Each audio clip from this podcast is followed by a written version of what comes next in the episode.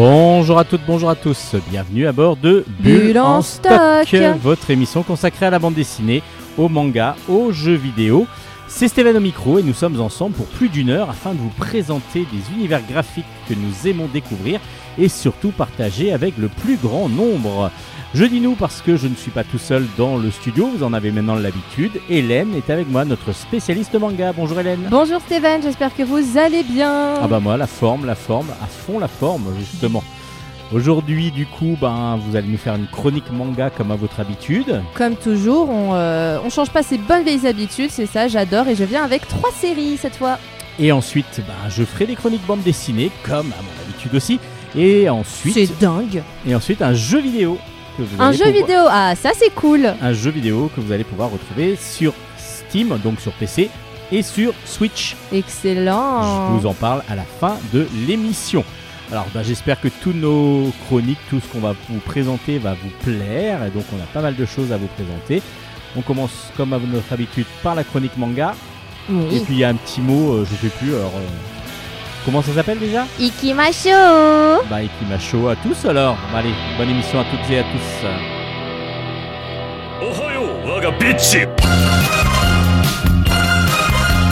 Chronique manga.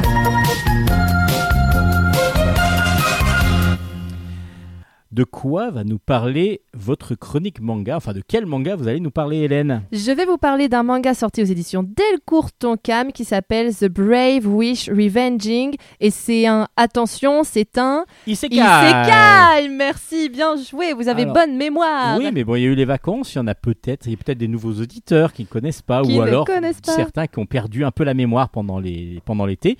Alors, qu'est-ce qu'un isekai, euh, Hélène Un isekai, alors là on n'a pas l'aspect euh, réincarnation, mais bon, un isekai classique, c'est quelqu'un qui vit dans notre monde euh, actuel et qui se retrouve réincarné dans un, univers type jeu vidéo RPG japonais. Le plus connu c'est Sword Art Online. On- les personnages, les protagonistes se retrouvent enfermés dans un jeu vidéo et essaient de trouver un moyen d'en sortir, ou alors en règle générale c'est de la réincarnation.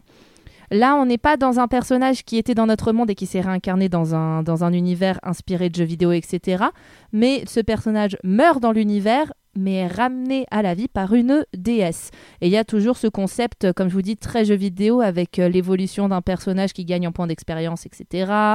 Enfin, c'est... euh, Enfin, celui-là, quoique les points d'expérience sont pas représentés ouvertement, mais il y a toujours ce côté euh, de force brute, force magique, etc. Comme dans un, comme dans un Final Fantasy, un peu en fait. Clairement inspiré de ce genre de jeux vidéo là. Et je vous, c'est très très très en vogue au Japon et en Corée. Fatalement, on a, euh, on est submergé de isekai en ce moment. Alors il y en a des excellents, euh, dont un dont je vous ai déjà parlé qui s'appelle L'extraordinaire apothicaire, par exemple, un que je regarde en animé en ce moment, mais qui est dans un jeu qui, où là la réincarnation s'est faite dans un jeu de drague euh, japonaise, un Otome Ah oui, Game en avez parlé dont aussi. je vous avais parlé. euh, je me suis réincarnée, mince, je me suis réincarnée dans la méchante de mon jeu. Bref, ça c'est génial. Je regarde l'animé en ce moment, c'est une tuerie.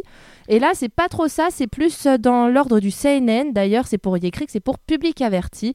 Je vous en parle. Donc, The Brave Wish Revenging.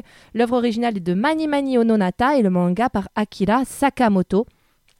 Et on parle d'un grand héros qui a marqué son temps parce qu'il a vaincu le roi des démons. Il s'appelle Raoul.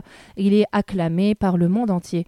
Bravo Mais- Raoul Bravo, Raoul Bravo Cependant, peu de temps après sa, sa victoire sur le roi des démons, une méchante reine, enfin oui, reine, oui c'est la princesse, pardon, une méchante princesse se Qui dit va que... devenir reine, on qui sait va pas. sûrement devenir reine, se dit que hmm, bah, le problème c'est que maintenant qu'il n'y a plus le roi des démons, les héros ils servent plus à rien.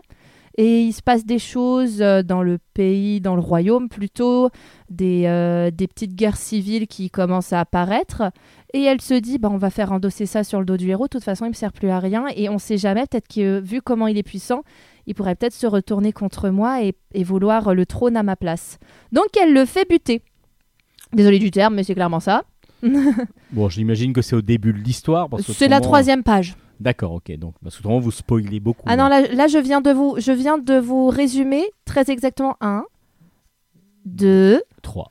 3, 4-5 pages. J'ai j'ai vu tuer-le, donc oui, j'imagine Voilà. que- qu'on lui coupe la tête. Quand on lui coupe la tête, bah, elle est en plus le cara design du personnage est clairement inspiré de la Reine de cœur dans Alice au pays des merveilles en rouge avec comme euh, symbole un cœur, etc. Très voluptueuse, bon pas dans celle d'Alice au pays des merveilles. Du coup, elle est plus euh, volupe que tu. Plus large que haute. Voilà. là, elle est quand même plus haute que large, mais elle a les formes là où il faut. Bref, très sexy. Et euh, donc, ce fameux héros, quand il est entre la vie et la mort, euh, croise le chemin d'une déesse qui dit C'est injuste qui vous est arrivé, vous êtes un héros sauveur, etc. Et en fait, c'est la déesse de l'amour, elle est complètement in love de lui. Bref, là, c'est dans ce genre de moment qu'on se dit Ah, C'est pour ça que c'est pour public averti. Euh, ça fait très idiote.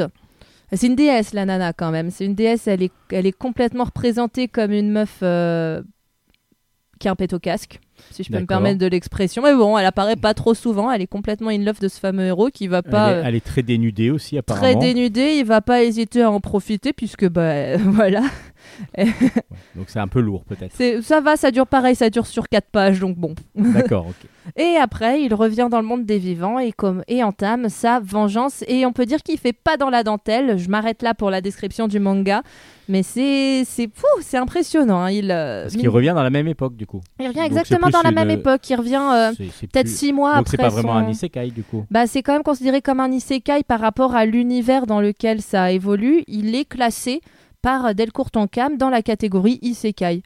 D'accord. Mais c'est vrai que c'est pas un isekai classique. C'est pour ça que je vous ai tout de suite dit Parce qu'on que parle pas d'une époque à une autre. voilà, on Parce passe que l'isekai, pour moi, il y avait plus une époque ou alors un lieu complet, un jeu vidéo. Un ou jeu vidéo, ou un carrément univers, une époque, euh, des fois. euh, Bah maintenant, de plus en plus, ils le mettent aussi dans la catégorie isekai, tout ce qui se passe dans un univers euh, très médiéval fantasy euh, européen, RPG un peu. RPG. Tout ce qui a un... Qui se game, rappelle- pour ceux qui ne connaissent pas. Voilà. Les jeux d'aventure où on incarne un héros et on le fait évoluer, genre Zelda par exemple. Exactement. Donc tout ce qui renvoie un peu à... Où Zelda n'est pas le héros. hein. pour ceux qui ne le savent pas, c'est Link le héros. C'est Link, le héros. Et Zelda, c'est la princesse qui doit sauver. Quoique... Dans le euh, début en tout cas. Il, a- il, semblerait que, il semblerait que dans le prochain, dans, dans- dans le 2, elle va pas forcément avoir que un rôle de princesse à sauver. Ah non, mais hein. peut-être, mais enfin dans le, dans J'espère. le nouveau. Il y a eu euh, des rumeurs comme quoi, euh, il y a eu des rumeurs comme quoi elle allait peut-être être jouable aussi. Moi, je croise les doigts. On Bref. verra.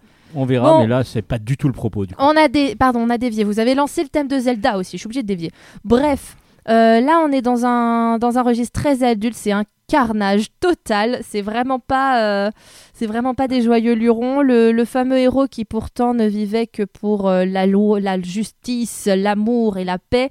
Bah, en voyant euh, que tout a été détruit autour de lui pendant pendant qu'il était mort, parce que ouais, il a, dû se passer peut-être quelques mois quand même entre le moment de sa mort et le moment où il a ressuscité. Bah, euh, il décide de tout mettre à feu et à sang, donc euh, elle a gagné la reine. Hein, voilà, elle voulait, Enfin, elle la princesse, peut-être, elle la princesse, reine, voilà. bon. elle a tout gagné parce qu'elle s'est dit qu'elle allait le tuer pour éviter qu'il fasse des vagues, et au final, c'est parce qu'elle l'a tué qu'il a décidé de faire des vagues. D'accord. Donc on va voir On va voir ce qui se passe dans les tomes suivants. En tout cas, euh, en tout cas, c'était assez sympa à lire. Franchement, je suis quand même curieuse de savoir la suite. Euh, si vous aimez bien donc les univers médiéval fantasy, un poil gore, euh, dans un pas trop trop gore non plus, mais un peu quand même, et dans un univers quand même assez adulte. Ne mettez pas forcément ça dans les mains d'un jeune ado. Je pense que dès le lycée, ça peut être euh, bien à partir lycée, du ouais. lycée, voilà. Mm. Ça peut, euh, je, je trouve que c'est quand même euh, assez sympa et intéressant à voir pour la suite. Ça s'appelle The Brave Wish, Wish Revenging et c'est donc aux éditions Delcourt Tonkam. 鳴り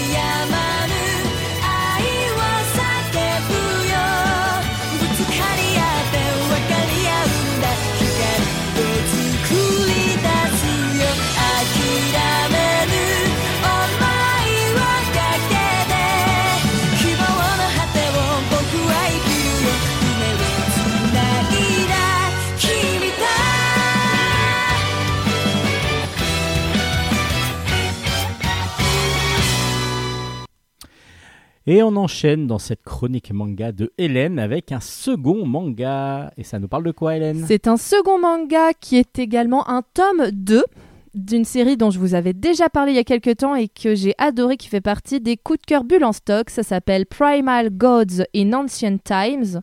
C'est écrit par Kenji Tsurubuchi et donc j'ai le tome 2 entre les mains. C'est sorti aux éditions Vega Dupuis. Donc je vous avais parlé du tome 1, c'est l'histoire euh, c'est l'histoire d'un homme, d'un espèce de pèlerin qui voyage de temple en temple dans un Japon très ancien à la recherche d'une divinité, d'un kami en particulier. Euh, pour, euh, je vous dis pas pourquoi. Bref, il est à la recherche de ce kami-là, donc il va, de temple en temple, ou plutôt de sanctuaire en sanctuaire, à la rencontre d'autres kami, jusqu'à finalement trouver euh, celui qu'il recherche. Un kami, c'est une divinité donc en japonais. Au tout début de, sa quête dans le manga, il fait la rencontre d'une petite orpheline du nom de Miyo, qui a accepté de devenir son disciple. parce qu'elle était sur le point de se faire sacrifier pour le kami de la région dans laquelle elle vivait. Il, tous les ans, il, euh, le village offrait en sacrifice une personne de ma- qui était choisie aléatoirement. Et cette année-là, voilà, et cette année-là, c'était tombé sur euh, la pauvre euh, orpheline qui vivait toute seule parce que ses parents étaient morts depuis quelques temps et qui rien demandé à personne, youpi. Chais. pauvre pépette.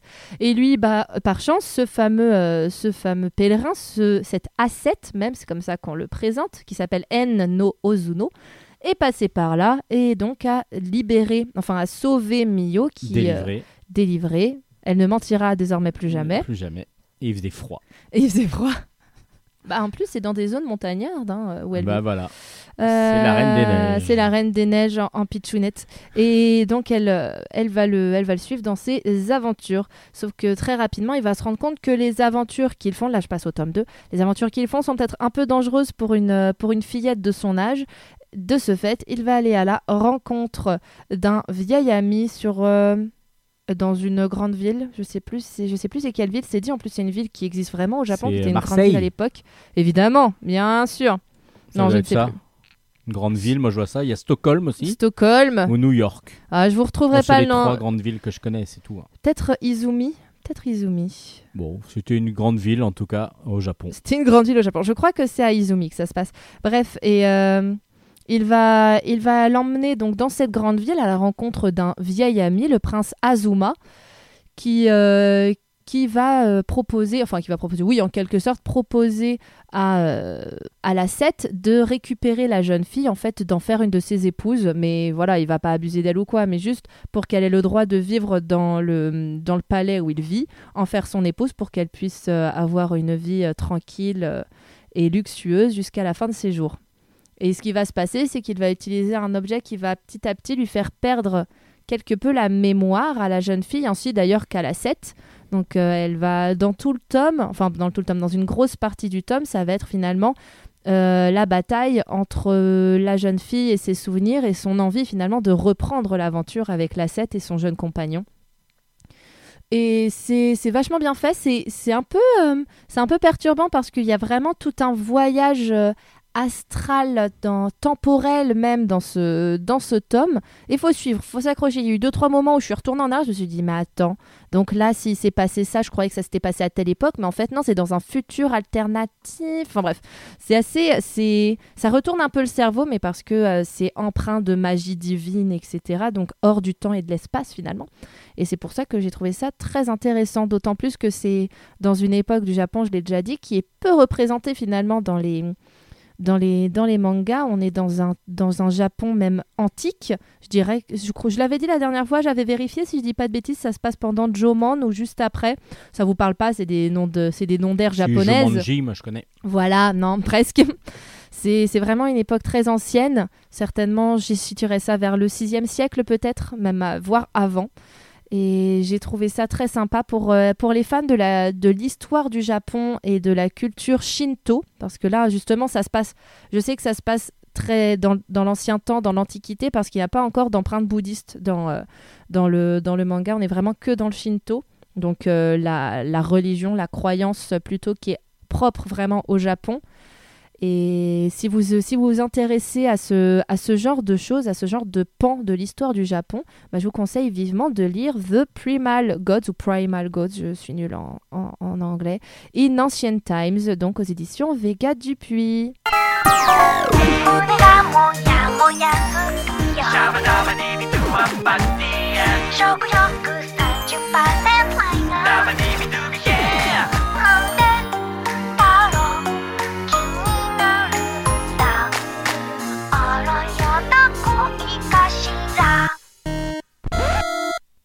Et on enchaîne sur le troisième manga. Je crois que c'était un gros coup de cœur sur le premier tome, en tout cas. Est-ce que le deuxième va se confirmer, Hélène? Et oui, le deuxième se confirme, mais quelle, quelle masterclass ce manga, sérieusement, c'est tellement drôle. Ça s'appelle Excuse me dentist, it's touching me. C'est aux éditions Soleil Manga. Euh, c'est écrit par Sho Yamazaki. C'est mis dans la collection shonen, mais pour moi, c'est vraiment un shoujo, pour le coup, parce qu'on est dans de l'histoire d'amour pure et dure.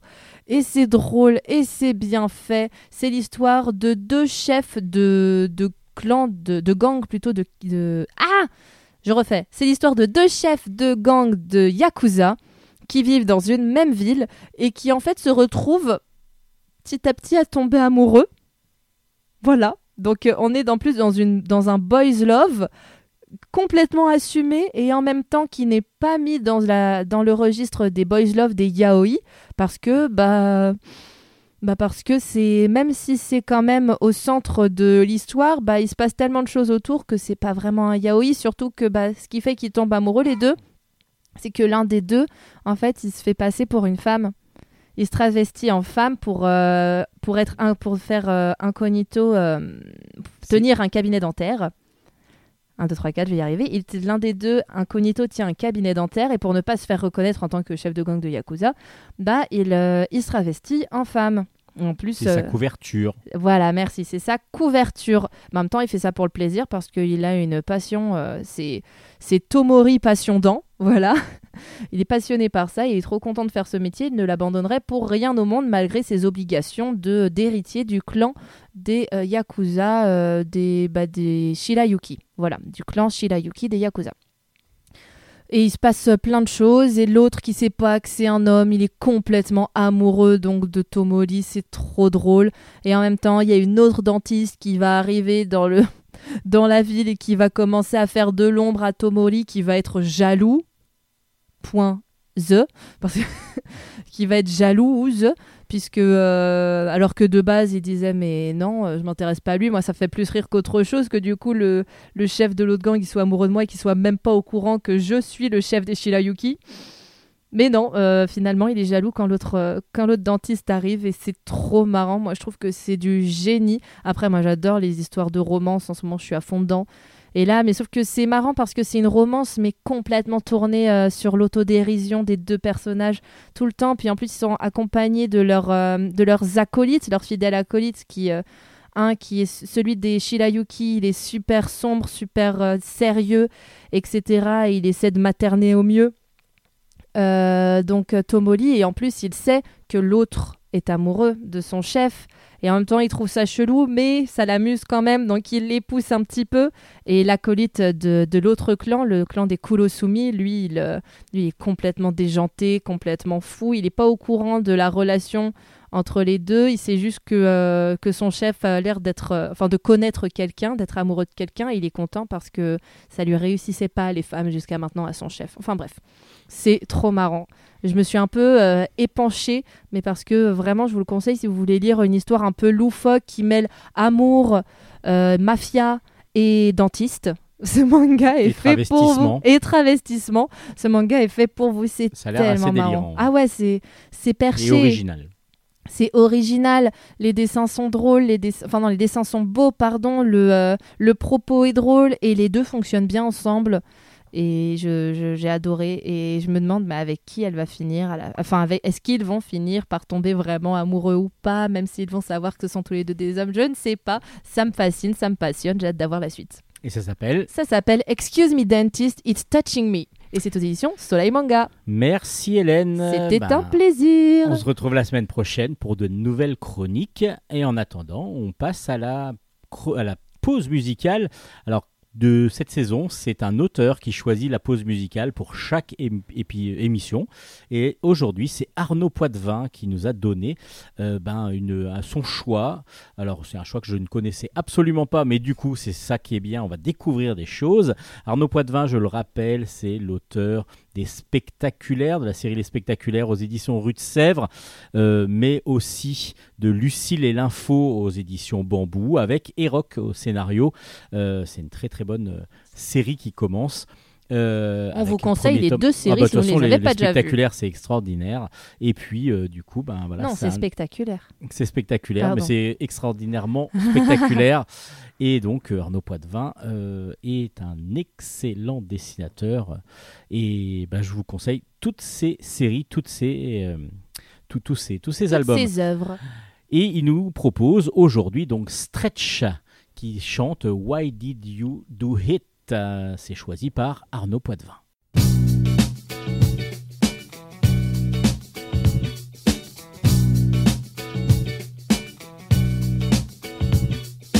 I've been thinking about what you have done to me.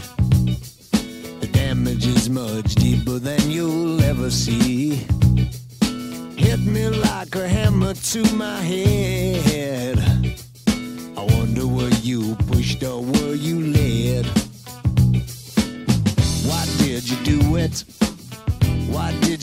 That thing to me?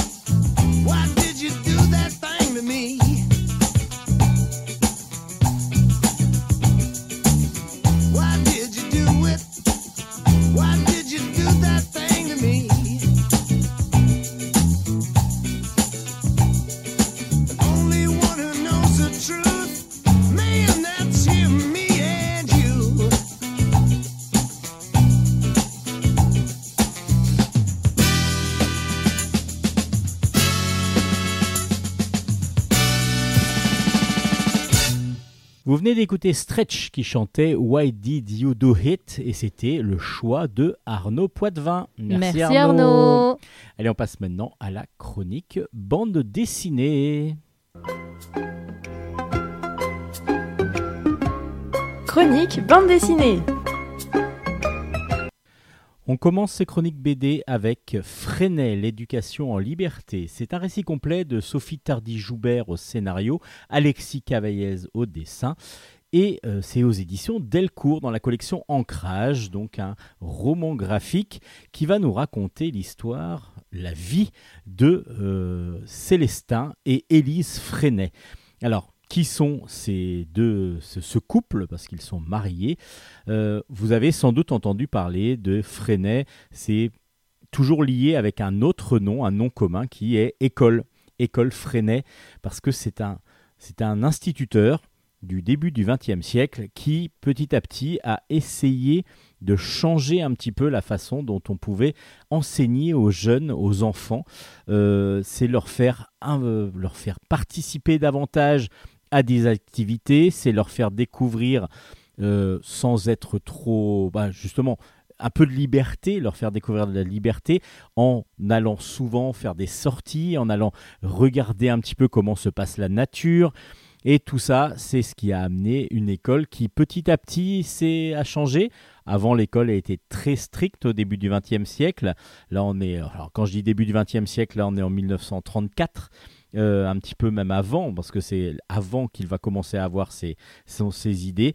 Et euh, donc, du coup, petit à petit, euh, il va mettre en place tout un système éducatif différent et qui, au départ, n'est absolument pas reconnu par l'éducation nationale. Même, au contraire, il est exclu de l'éducation nationale parce que ses idées choquent, gênent, parce qu'il faut savoir que un enfant, normalement, il s'assied, il apprend par cœur, euh, c'est sévère, il faut une éducation assez sévère pour pouvoir faire rentrer des choses dans la tête de ces charmants bambins. Mais Freinet, lui, a pour idée de se dire que non, il y a une autre possibilité, il y a des enfants aussi qui ont peut-être plus de mal à apprendre, et donc du coup, par le geste, par le fait de fabriquer, le fait de découvrir, bah, ça leur apportera beaucoup plus. Et puis justement, ils apprennent des choses et qui, qui vont faire partie de leur vie, tout simplement.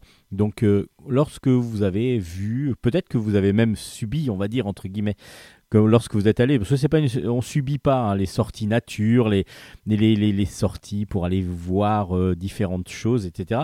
Bah, c'est un petit peu grâce à la méthode Freinet que petit à petit l'éducation nationale a ouvert donc les portes de ces écoles pour que les enfants aillent vers l'extérieur et qu'on aille visiter différents monuments, qu'on aille sur place et non pas rester juste regarder des photos et ainsi de suite, voir les, comme je disais, les classes nature, les classes nature où on allait en forêt pour essayer de, de trouver des, des animaux euh, que l'on connaissait pas ou qu'on connaissait peut-être, mais euh, on les voyait vraiment, et, ou alors des champignons, des feuilles et ainsi de suite, des crottes aussi. On a, je me rappelle d'avoir ouvert des, des, des pelotes de, de chouettes avec euh, une crâne de musaraigne dedans. Enfin, tout ça, c'est des choses qu'on apprend grâce à l'école et qui, voilà, nous marquent. Par exemple, euh, les, pelotes de, de, chouettes ou de hibou, euh, je connaissais pas et ça me rappelle tellement euh, cette, cette idée-là parce que j'étais allé, j'en en avais trouvé dans la, dans la forêt et qu'on avait décortiqué un petit peu ce qu'il y avait dedans.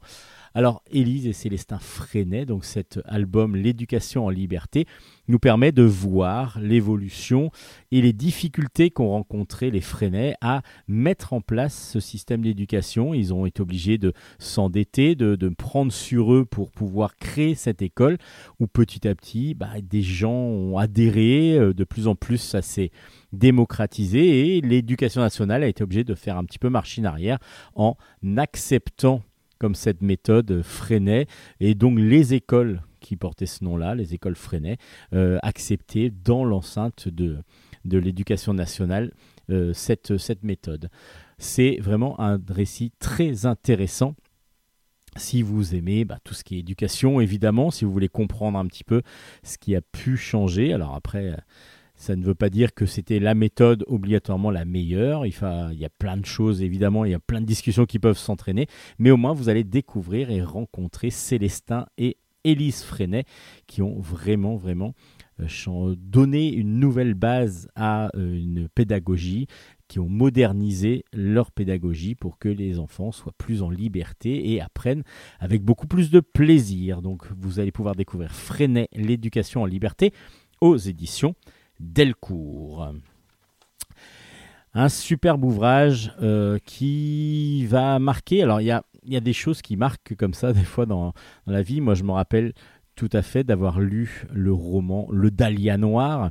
Le Dahlia Noir m'a marqué énormément. C'est un récit, c'est un polar très très noir euh, où on suit euh, l'enquête d'une de, policiers au début du XXe siècle euh, à New York, à Los Angeles, pardon, où euh, il y a eu une femme qui a été retrouvée morte dans un terrain vague, complètement euh, déchiquetée, enfin vraiment, euh, vraiment mutilée. Et du coup, comme elle avait un tatouage sur, le, sur la, jambe, avec un dahlia, justement une rose, enfin c'était un- une, une fleur noire tatouée, on l'avait appelé le dahlia noir. Et Run et Florent Maudou, donc Run au scénario et Florent Maudou au dessin, ont décidé de changer un petit peu la vision de ce Dahlia noir avec A Short Story.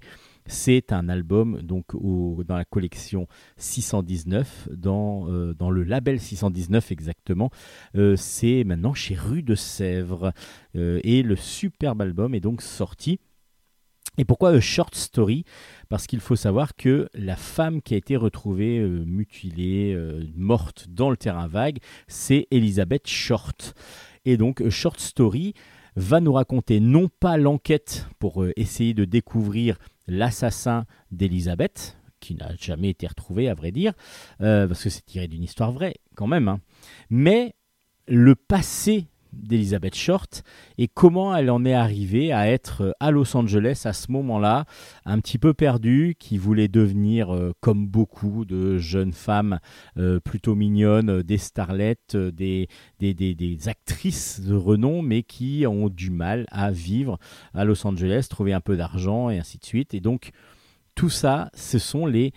la- non pas la vision, mais les, une enquête qu'ont menée Run et Florent Maudou pour découvrir les derniers jours. Alors, on connaît plus que les derniers jours parce qu'on connaît la vie avant un petit peu de, de- d'Elizabeth Short, mais aussi les derniers jours d'Elizabeth Short, savoir comment elle s'est retrouvée dans ce terrain vague. Alors, ça, ça nous entraîne dans une sorte d'enquête préliminaire à l'enquête qu'après on peut suivre dans les grands romans, enfin dans le roman qui a été tiré ou les films qui ont été adaptés de ce roman.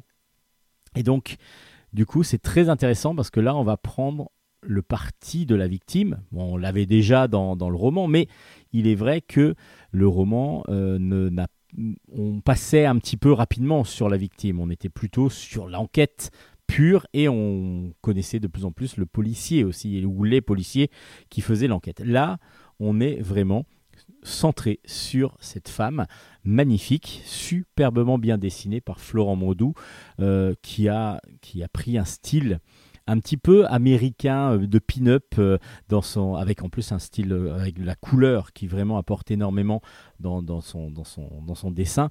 Et donc on a vraiment l'impression d'avoir des belles planches de pin-up à certains moments. Et il est vrai qu'il les dessine très bien les femmes.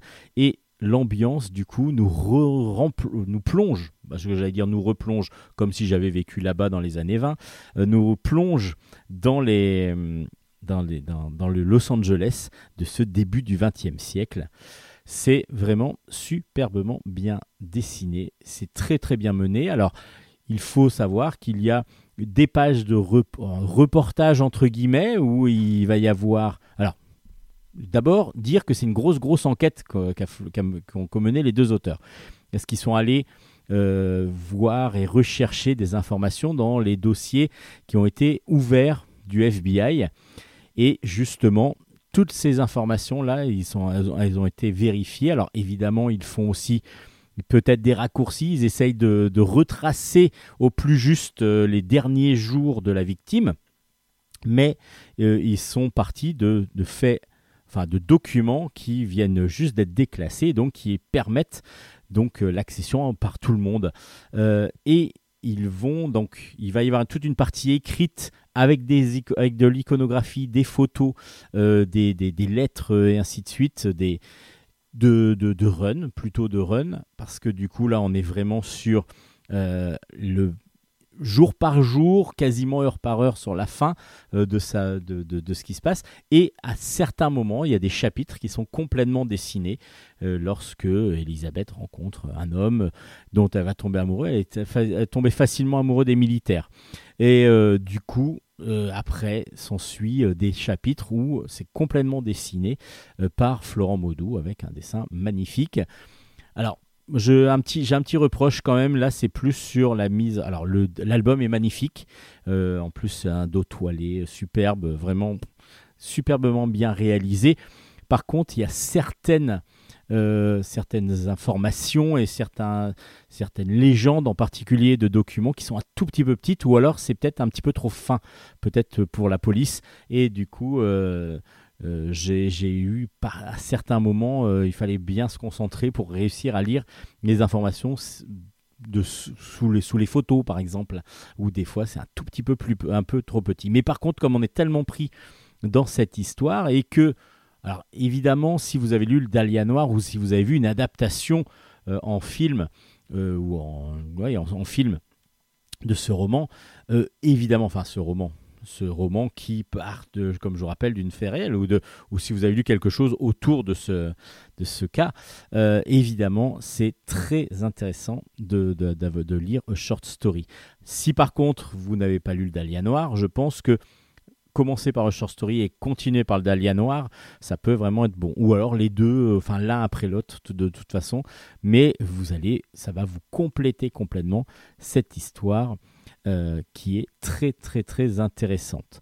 Donc du coup, le Dahlia Noir, pour autant, vous n'allez pas retrouver, euh, vous n'allez pas retrouver obligatoirement le, le- tueur, hein, ça c'est sûr, mais petit à petit, grâce aux témoignages, aux documents déclassifiés du FBI, je crois que j'ai dit déclassé, mais c'est déclassifié que je voulais dire, euh, on va, les auteurs retracent petit à petit euh, donc euh, la, vie, les derniers jours, les dernières semaines de euh, Elizabeth Short, et ça s'appelle donc Short Story de Run au scénario, Florent Maudou au dessin, et c'est aux éditions Rue de Sèvres, une grosse recommandation de Bulle en stock.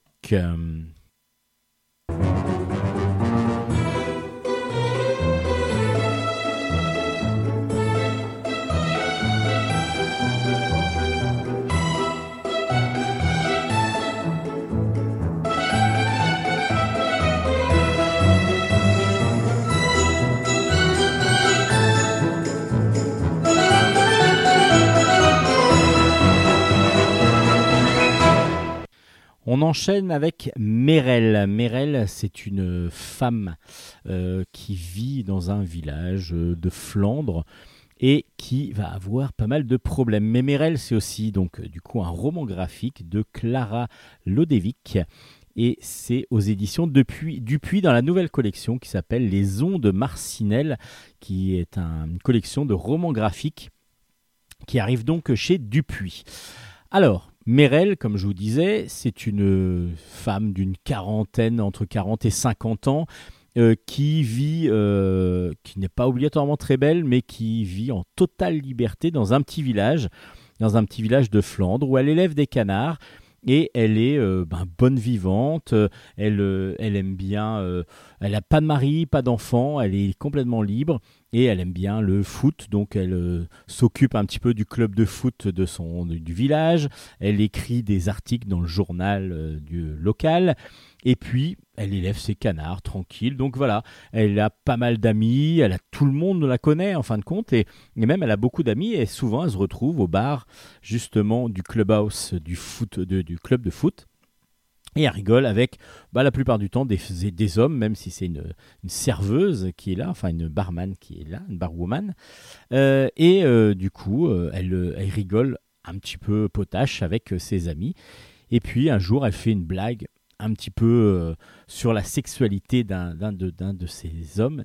Et petit à petit, il y a quelque chose qui se passe, c'est que à force de, bah, il y eu, il y a eu quelque chose qui s'est cassé parce que on va petit à petit lui reprocher pas mal de choses qu'on va pas lui dire à elle, mais il va y avoir des ragots qui vont commencer à poindre, des ragots qui vont commencer à être dits petit à petit, comme quoi elle, couchait avec tout, que c'était une fille facile, qu'elle essayait de voler les hommes des autres et ainsi de suite. Et petit à petit, donc il va y avoir quelque chose de malaisant, quelque chose, une mauvaise ambiance qui va se, qui va se mettre petit à petit dans le village et elle va pas comprendre obligatoirement ce qui va se passer au départ. Bah, nous, on le ressent vraiment ce malaise, ce mal-être de Merel qui petit à petit commence à, augmenter. L'interdiction euh, pour certains hommes de maintenant la, discuter avec elle parce c'est une interdiction demandée par leur femme, voire obligée par leur femme. Enfin voilà, on a vraiment beaucoup de on a vraiment cette ambiance de malsaine qui petit à petit se met en place. Et c'est vraiment superbement bien fait. C'est vraiment ce que j'ai aimé, c'est l'ambiance qui, qui en ressort. Euh, les enfants qui deviennent méchants parce qu'ils ont entendu que euh, Merel justement était méchante, mais ils savent pas pourquoi. Eux ils comprennent pas. Alors petit à petit ils vont lui faire des farces, ils vont lui jouer des tours, ils vont dire que c'est une sorcière, donc ils vont essayer par défi d'aller chez elle et donc de lui voler des choses ou de d'essayer de, de, de- de faire quelque chose. Et ça va aller de crescendo et de pire en pire euh, pour cette femme qui a absolument rien demandé, euh, qui est là, euh, qui est plutôt gentille et qui est là plutôt serviable pour tout le monde et qui a été prise comme tête de turc par tout un village. Alors à vous de découvrir euh, ce qui, euh, ce qui, qui- qu'elle devient et ce qu'il en est exactement.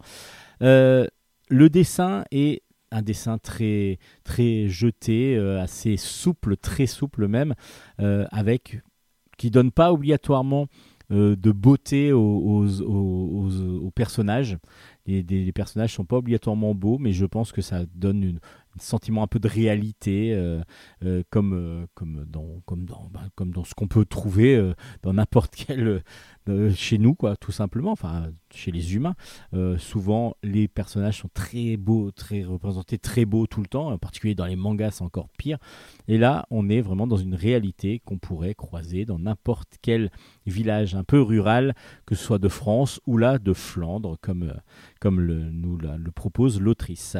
Donc Merel, c'était une, une belle découverte de Clara Lodevic aux éditions Dupuis.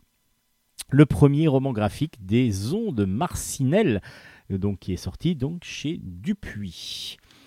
Et toujours chez Dupuis, tiens, on va pas changer une équipe qui gagne, mais là du coup on est complètement pas à l'opposé, mais oui, si quasiment, parce que là on va partir dans l'espace avec un space opéra qui s'appelle Outlaws. Le tome 1 s'appelle Le cartel des cimes. C'est de Sylvain Runberg au scénario, Eric Chabert au dessin. Et je vous ai dit que c'était sorti chez Dupuis. C'est normal parce que on est sur une série parallèle à Orbital. Orbital, toujours chez scénar- euh, du même scénariste, euh, chez le même éditeur. Et Orbital, c'est donc tout un, monde, donc euh, une, station énorme qui a été qui, qui, qui, qui vole dans l'espace, du coup, où les humains sont venus euh, le- la habiter. Alors, on est en 2779, hein, oui, c'est un petit peu dans, dans longtemps, et on va suivre les aventures de Christina. Christina est une humaine. Alors, une humaine, on se dit, c'est bien, mais en fin de compte, non, c'est une humaine pour la Confédération. La Confédération, comme je disais, c'était habité par les humains, mais c'est aussi surtout par les extraterrestres, les aliens les humains sont considérés comme une race inférieure, euh, on va dire, pour les autres aliens. Et du coup, euh, elle, est vraiment très très mal vue. Et elle arrive donc euh, grâce à un vaisseau en clandestin euh, sur, une, planète. Et elle va devoir, pour, s'échapper de cette condition de clandestin, travailler pendant un certain temps pour le cartel des cimes. Ils vont devoir aller rechercher de la graisse d'un animal euh, qu'ils vendent en fraude ensuite. Et là, elle va se retrouver, donc en fin de compte, esclave de ce cartel, donc ce cartel mafieux euh, euh, et secret. Et elle va essayer, tant bien que mal, de comprendre déjà, alors nous, c'est ce qu'on fait aussi, de comprendre un petit peu les mécanismes de ce cartel et éventuellement de réussir à s'en échapper. Mais est-ce qu'elle va réussir? Bah, Et puis surtout qu'elle n'a pas vraiment d'alliés, vu qu'elle est rejetée un petit peu par tout le monde. À part peut-être un alien là qui a quand même un visage qui pourrait être quelque chose qui pourrait ressembler à un visage humain. Mais lui fait partie du cartel des cimes justement, et il est donc un de ces esclavagistes euh, qui, euh, qui, les, qui obligent les clandestins à travailler pour pouvoir gagner leur liberté. Alors, qu'est-ce qui va se passer exactement dans ce très très très bon album Ce premier album d'un- d'une série que l'on espère bah, aussi longue et originale et intéressante que, que, que Orbital. Outlaws, bah, tout de suite, ça nous plonge dans cette arrivée. Dès le début, on est à l'arrivée du vaisseau et on arrivera, grâce aux dialogues qui vont se placer, à comprendre petit à petit ben, les qui est qui, les tenants, les aboutissants, quelles sont un petit peu les strates et les, les, les, grades qu'il y a dans la- dans la police des cimes, enfin pas dans la police, dans, la, dans le cartel des cimes. Et tout ça, c'est superbe bien, superbement bien écrit parce que du coup, on n'a aucune difficulté à comprendre. Euh, il n'y a que certains noms, peut-être que des fois, on, se dit, bah tiens, euh, c'est qui lui exactement? Mais même les aliens qui sont censés être de la même race se ressemblent pas obligatoirement tous, ce qui permet de vraiment arriver à les différencier. Et puis en plus, ils ont tous des personnalités différentes. Il y a même un moment où la personnalité va vraiment prendre l'importance dessus. Donc, euh, Christina, euh, on, va la, on va la suivre avec grand intérêt. Et là, on est un petit peu, même si dans le premier album, il y a déjà beaucoup de choses qui se passent. Et puis, bah, il y a une fin euh, assez, assez agréable parce que du coup, il y a, il y a pas mal de. Là, je vous dis tout de suite, il y a la bagarre. Il y a la bagarre. Si vous aimez la bagarre, il y en a. En tout cas, je vous spoil rien. Il y a vraiment beaucoup d'intérêt à lire cet album qui est superbement bien dessiné par Eric Chabert. Vraiment magnifique. Le dessin semi-réaliste est parfait. Les aliens sont tous différents et, comme je vous disais, sont reconnaissables en même temps. C'est superbement bien dessiné. L'ambiance, on la retrouve vraiment avec grand plaisir. euh, Et Sylvain Runberg nous fait un premier récit qui nous donne juste envie de lire la suite. Donc, ce qui est toujours bon. Donc, Outlaws, tome 1 est une grosse recommandation de Bulle en stock. C'est aux éditions Dupuis. Et vous allez vous régaler en lisant cet album, je l'espère.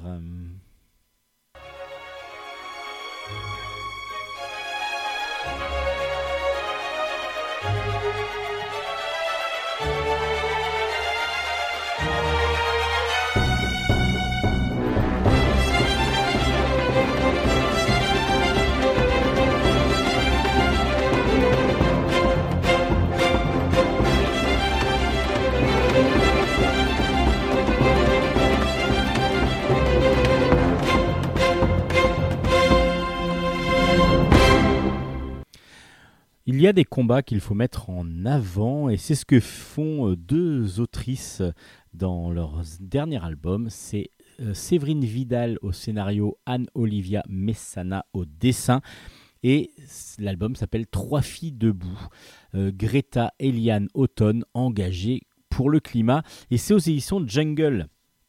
Alors, on va parler de trois jeunes filles, donc de, qui avaient qui 16-17 ans, qui ont chacune un combat pour sauver petit à petit euh, le, climat.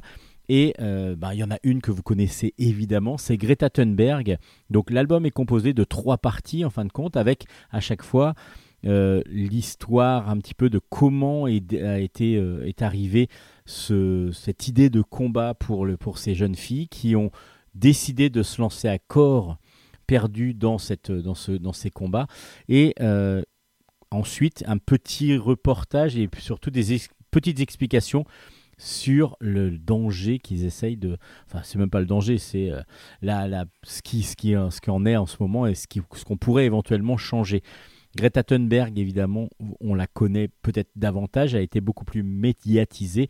C'est cette jeune fille suédoise qui a décidé petit à petit de faire la grève, en tout cas une manifestation tous les jeudis euh, pour défendre les conditions climatiques qui petit à petit se, euh, dégénèrent en- dans le monde.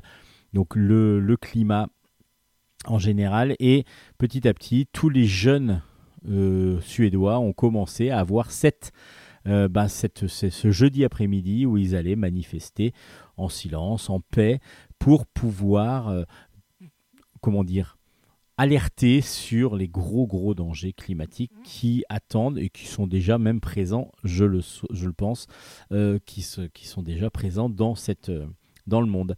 Et Greta Thunberg a été prise un petit peu en exemple, a été invitée euh, à, à l'ONU, a été invitée dans les grandes instances pour pouvoir justement défendre et la cause et la cause des jeunes. En fin de compte, elle a pris le, parti de, défendre le climat, mais en étant la porte-parole un petit peu d'une jeunesse qui voudrait que tout ça change et que déjà tout qu'on arrête de détruire petit à petit la planète et surtout que l'on euh, qu'on essaye de trouver des solutions euh, viables euh, à, ces problèmes. On suit aussi dans cet album Automne Pelletier. Alors elle, c'est une jeune euh, amérindienne du Canada qui euh, s'appelle Automne parce que sa mère était, sa saison préférée et qui est devenue une sorte d'ambassadrice de l'eau, l'eau potable. Parce que un jour, lors de la fête de l'eau, elle est, elle est fascinée par l'eau et dans son, dans ses traditions indiennes, il y a une, il y a le, il y a, la fête de l'eau qui existe et un jour, elle va donc dans une fête de l'eau, elle est toute excitée et elle se rend compte que l'eau qui est desservie, qui dessert tous les, tout l'endroit où ils font la fête, où, euh, bah, est, non potable. C'est marqué non potable. Et justement, donc tous ce- ces peuples amérindiens qui ont été mis à ces endroits-là, ben, on n'ont pas la possibilité d'avoir de l'eau potable. Ils sont obligés de faire beaucoup de kilomètres pour en avoir, ou alors avec de grandes difficultés, ils arrivent à obtenir de l'eau euh, potable.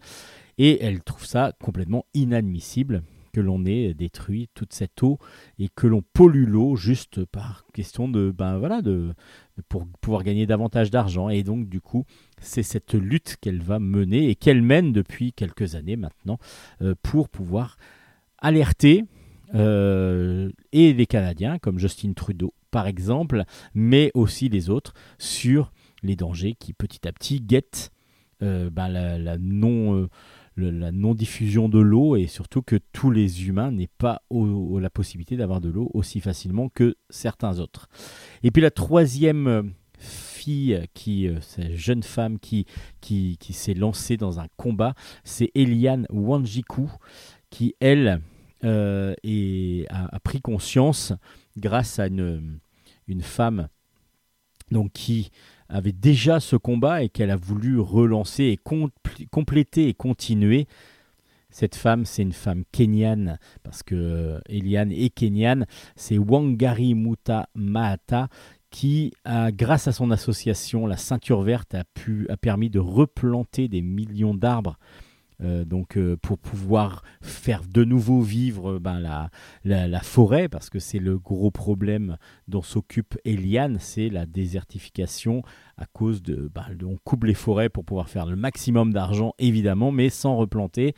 Et donc petit à petit, il y, a de moins en moins d'arbres et évidemment tout ce qui s'en ressent, hein, parce que on sait très bien que l'arbre, euh, les arbres, c'est aussi la vie, c'est aussi euh, évidemment les animaux, mais aussi la- l'air. L'air est, moins pollué s'il y a de la végétation.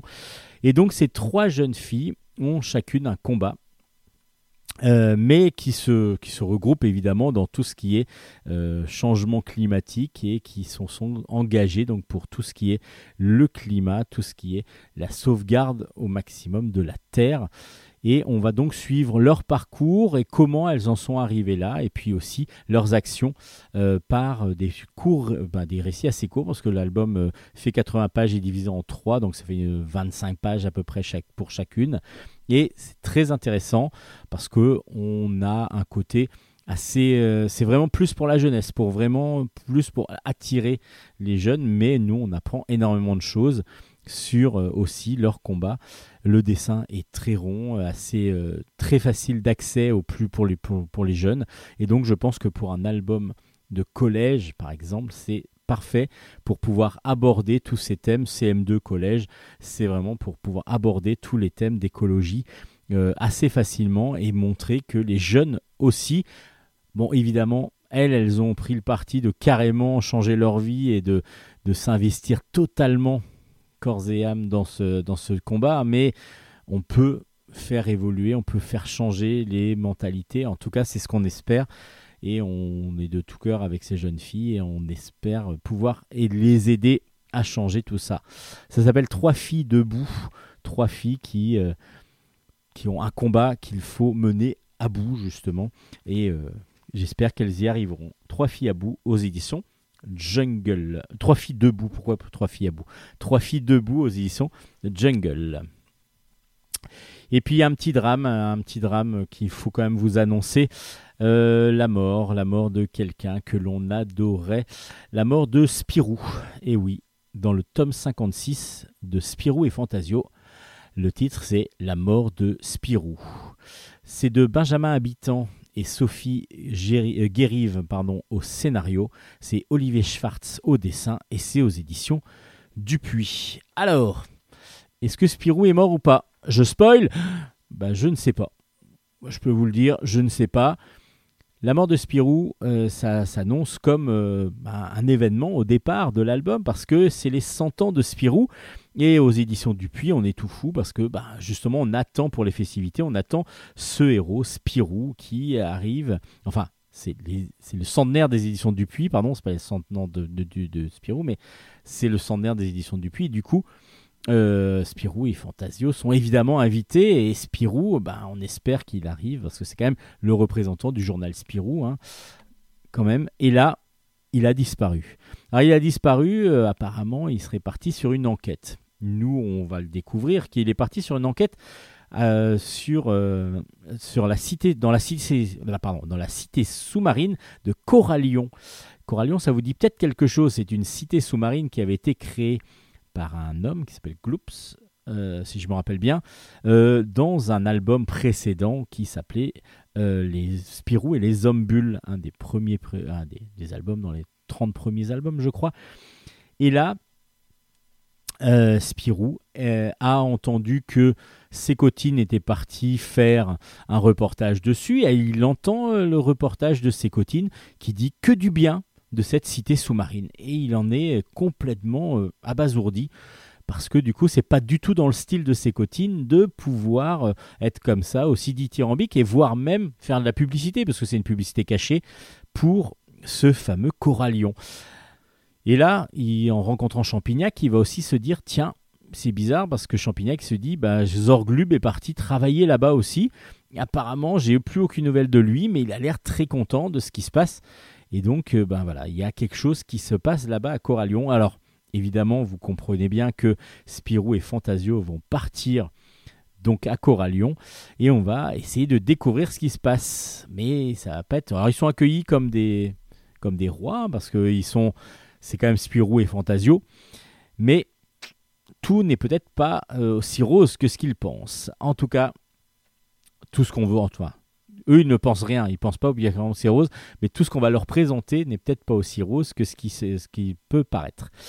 Alors du coup, ben, on est entraîné dans une très très bonne aventure avec le Spirou moderne, mais aussi bah, du coup avec un relan d'anciens, parce que du coup, si vous avez lu Spirou et les Hommes-Bulles, que vous n'êtes pas obligé de lire pour comprendre l'album, mais si vous avez lu Spirou et les Hommes-Bulles, vous avez la fille de ce fameux professeur qui avait inventé et créé Corallion.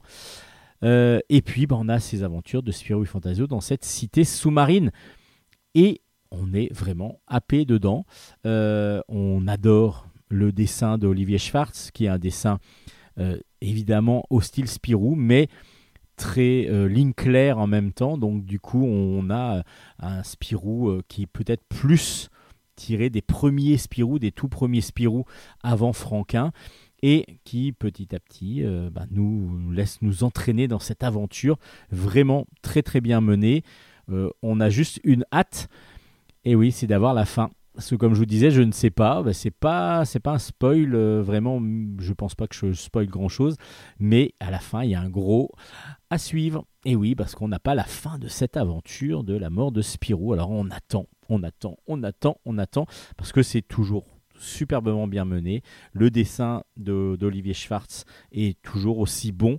Alors évidemment, pour ceux qui ont l'habitude de, voir du Tom et Jean-Ry, du Franquin, euh, du, Fournier, le dessin évidemment est un dessin de ligne claire, mais qui euh, euh, se rapproche de celui d'Émile Bravo pour les derniers Spirou aussi, et même Olivier Schwartz avait déjà fait des albums sur le Spirou 2, vous savez, la collection à part, où chacun fait un petit peu sa vision de Spirou, et là il reprend donc la série originale, et moi je trouve ça très bien fait, superbement bien dessiné, et on a juste qu'une envie, bah, c'est d'avoir la fin de cette aventure.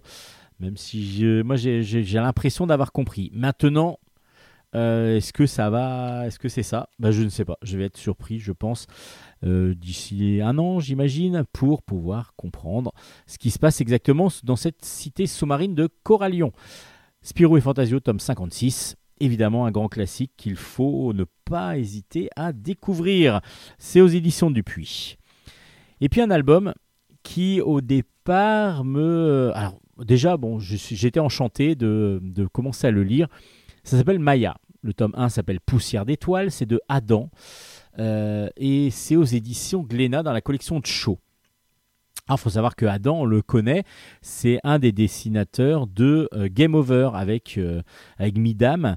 Midam a créé Game Over, Kid Paddle. Il y a eu sa série spin-off qui est le guerrier qu'incarne Kid Paddle dans, dans ses jeux vidéo qui s'appelle Game Over. Enfin, la série s'appelle Game Over. Et du coup, Adam euh, travaille avec euh, Midam sur Game Over. Et là, Adam fait donc un album solo euh, qui s'appelle Maya. Et puis, donc du coup, son dessin tout rond à la Kid Paddle un petit peu, mais entre, je entre Kid Paddle et Calvin et Hobbes. Et c'est vraiment une grosse, grosse, grosse référence pour moi. Donc on est, on est un peu entre les deux. Et puis, du coup, ben, on découvre cette couverture où on voit juste une jeune demoiselle sur une barque dans un. dans- sur, on, imagine que c'est un lac. Et puis, euh, il fait tout noir et on voit que des étoiles avec une étoile filante qui passe. C'est très très belle couverture, très originale. Et puis, on commence par euh, une ou deux, un ou deux gags normalement qui se veut gag. C'est pas si drôle que ça. Et puis c'est un petit peu philosophique. Elle se demande, euh, elle s'interroge sur le monde qui, l'entoure. euh, Est-ce que Dieu existe euh, Et puis est-ce que les végétaux sont sensibles à la musique Et du coup, elle discute avec, avec son oncle, son oncle qui apparemment est très proche de son oncle Gênes, qui est très proche d'elle.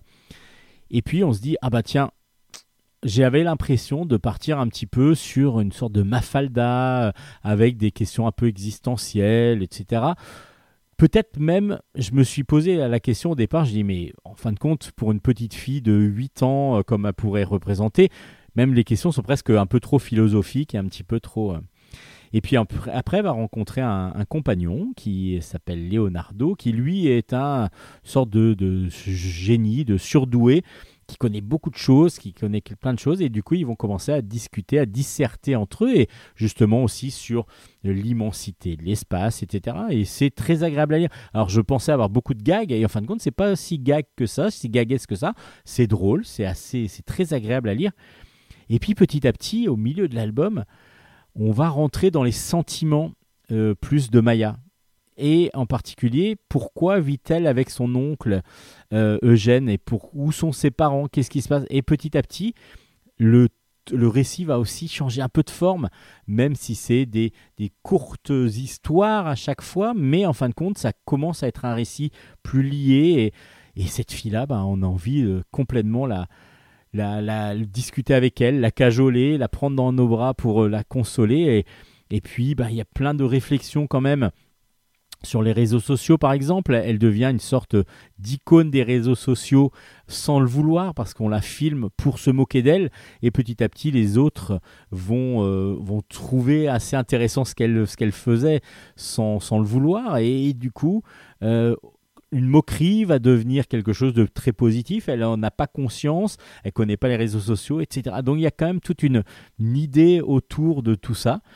Et je trouve ça moi, vraiment superbement bien fait, surtout que j'ai été surpris, comme je vous disais, par la tournure que prend Adam à un moment donné pour, euh, pour travailler donc son récit. Et euh, j'ai juste euh, qu'une envie, c'est de lire la suite. De lire la suite, surtout qu'il se passe un gros truc à la fin.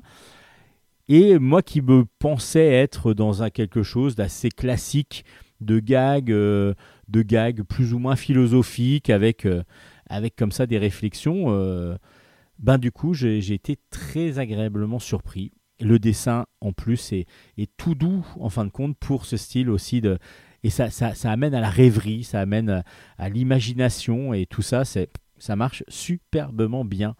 Et donc bah, c'est un gros coup de cœur. C'est un gros coup de cœur de Bulle en stock parce que, comme je vous dis, j'aime bien être surpris lorsque je lis des albums. Et là, celui-là m'a rempli petit à petit de joie, d'allégresse. J'étais, je suis passé par pas mal de petites émotions et tout ça, et je trouve ça très beau, très bien dessiné. En plus, euh, ça joue pas sur le côté humoristique du dessin trop. On est vraiment dans quelque chose de, simple, efficace dans le traitement euh, graphique. C'est superbement bien mis en scène, superbement bien écrit par Adam. Ça s'appelle Maya. C'est une grosse recommandation de Bulle en stock. Vraiment, c'est vraiment, vraiment, vraiment un grand, grand plaisir d'avoir lu cet album et j'espère pouvoir vous présenter le deuxième pour vous dire tout le bien que je pense de cette série. Maya aux éditions Glénat à ne pas manquer. Les dieux de l'Olympe, le tome 1 s'appelle euh, Aphrodite et c'est de Nadja Fechto et c'est aux éditions Dupuis. Euh, dans la collection, bah, encore une nouvelle collection qui s'appelle Les Ondines. Alors, euh, là, on est sur un dessin, euh, un roman graphique aussi euh, très jeté, très très jeté, avec une Aphrodite assez, bah, pas très belle en fin de compte. On l'a, elle n'est pas très très belle parce qu'ils ont des grands grands visages, sorte de grands nez, proéminence autour, au milieu du visage. Tous les personnages sont un peu comme ça, sont un peu déformés, etc. C'est c'est assez très jeté et on, va avoir en fin de compte l'histoire d'Aphrodite et l'histoire de, de, de tous les de tous les dieux de l'Olympe mais simplifié très simplifié et mis de façon très humoristique par euh, Nadja. Et bah, du coup pareil j'étais un petit peu bloqué moi au départ sur déjà le dessin. Euh, j'ai été bloqué sur une chose c'est que les dessins sont faits assez, je pense, assez rapidement, euh, mais il n'y a, pas a pas de calibrage entre les différents textes. C'est-à-dire que des fois, il y a des petites bulles, et donc du coup, il y a pas mal de texte dedans, donc eh ben, l'autrice a mis le texte en plus petit. Mais du coup, ça gêne pas mal la lecture, je trouve, parce que des fois, là, on a des petits textes qu'on n'arrive pas à lire ou difficilement à lire, d'autres qui sont plus grands parce que du coup, ils sont pas calibrés de la même façon. Et ça, ça m'avait un peu dérangé. Et puis petit à petit, en lisant euh, l'album, alors je connaissais pas obligatoirement li- tous les aventures de ce qui se passait pour Aphrodite, mais petit à petit, ben, j'ai découvert des choses. Alors il va falloir que je vérifie si euh, c'est vraiment réel, enfin si c'est vraiment fidèle à la à, la, à- la- mythologie euh, grecque que veut nous apporter donc Nadia, mais c'est plutôt agréable, c'est très drôle et ça se laisse lire assez facilement parce que du coup c'est c'est entraînant, ça entraîne vraiment euh, les les, les- bah, voilà dans la lecture et ça ça nous donne des petites visions euh, de ce que pourraient être les dieux de l'Olympe, mais un petit peu décalés, un petit peu décalés en même temps, euh, avec beaucoup beaucoup d'humour. Alors du coup, il faut passer un petit peu outre, je pense, euh, le dessin, qui des fois, ben, un petit peu côté journalistique aussi, euh, un dessin de presse un petit peu euh, qui va, qui, est, bien fait par moment, d'autres des fois un petit peu trop rapide à mon goût. Mais du coup, c'est un album normalement un peu plus pour la jeunesse. Je pense que ça peut être un peu, un peu difficile d'accès pour eux. Mais bon, à voir. Je, il faudrait que je le fasse lire à des plus jeunes pour que vous me pour voir ce qu'ils en pensent. Peut-être aussi à des professeurs euh, plus euh, qui, travaillent plus dans ce domaine-là de la mythologie. Je vais voir avec eux pour voir ce qu'ils en pensent. Donc les dieux de l'Olympe. Le premier tome s'appelle Aphrodite. C'est aux éditions Dupuis. C'est de Nadja. À vous de vous faire votre opinion sur cet album.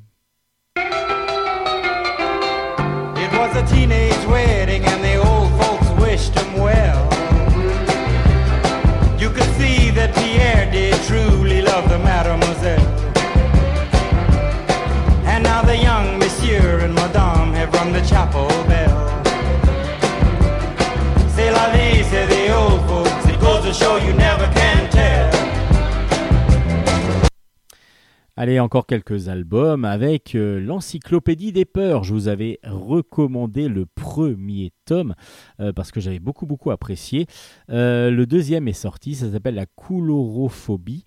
Coulrophobie, pardon, la coulrophobie, et c'est aux éditions Jungle. C'est de Benoît Broyard au scénario, de Ewen Blin au dessin, et c'est une série qui parle des peurs.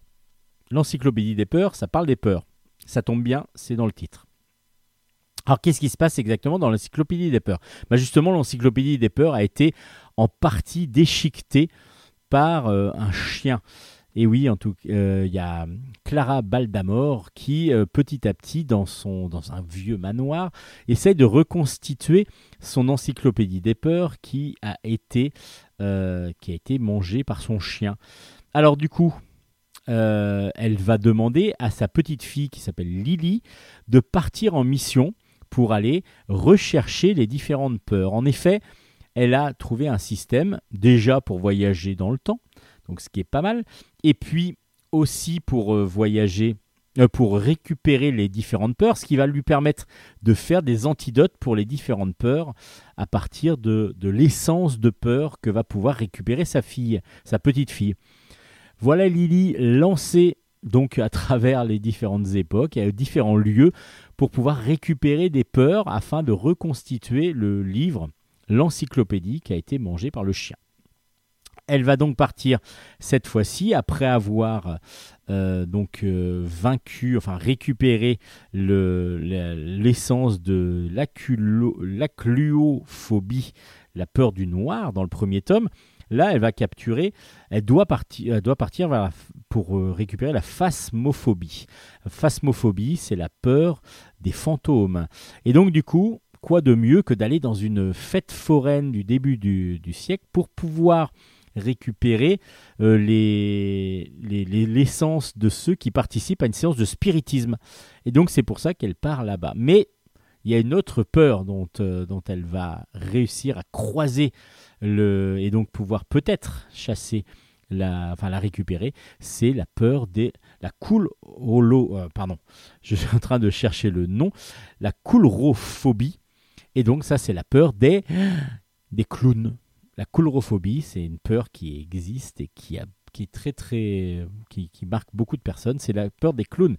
Alors, bah, dans une fête foraine, il y a aussi justement des spectacles et peut-être que tout ça ça va permettre de récupérer ses peurs. Mais quand elle va arriver dans la fête foraine, elle va comprendre très vite que ben, il y a des gens qui essayent justement de gagner de l'argent, voire de voler de l'argent ou voler des, des, des- biens. Euh, c'est justement le dirigeant du, de la fête foraine afin de, bah, de jouer justement sur les peurs des gens pour pouvoir récupérer des, des, des- des trésors, des- des bijoux ou de voler en tout cas ce qui, leur permettrait euh, de, gagner davantage d'argent encore. Donc, est-ce que Lily va réussir à démanteler ce gang et en même temps à récupérer les peurs? Bah, C'est ce que vous allez découvrir dans ce deuxième album qui est toujours aussi intéressant. Je trouve que l'idée est assez géniale. Et du coup, bah, on est entraîné, surtout que le dessin d'Ewen Blin, euh, très, rond et en même temps très dynamique, fonctionne parfaitement pour le style d'histoire. Et moi, j'ai adoré ce deuxième tome, comme j'avais beaucoup apprécié le premier. Et donc, du coup, ben, à vous de découvrir cet album. C'est familial, peut-être un peu plus jeunesse, mais je trouve que toute la famille peut, lire sans problème cet album. Un peu d'humour pour finir ce bulle en stock. Ah Non, cette partie BD, parce qu'il y a quand même un jeu vidéo à vous présenter. Brouhaha, c'est de Arthur Levrard au scénario et au dessin. C'est dans la collection Pataquès de chez Delcourt.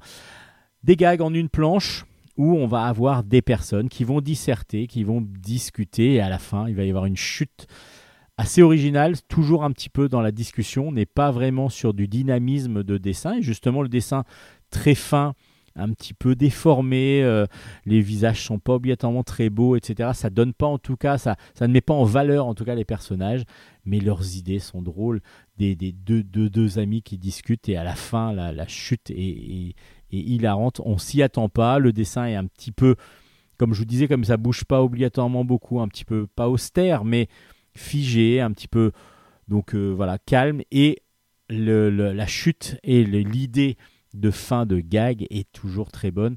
Dans la collection Patakès, euh, ils arrivent quand même à trouver beaucoup d'auteurs qui justement ont ce style d'humour un peu noir, un petit peu euh, pas sans rire par moment et qui du coup bah, arrivent à nous faire à chaque fois on arrive en fin de page et là on est surpris et c'est ce qui est vraiment excellent.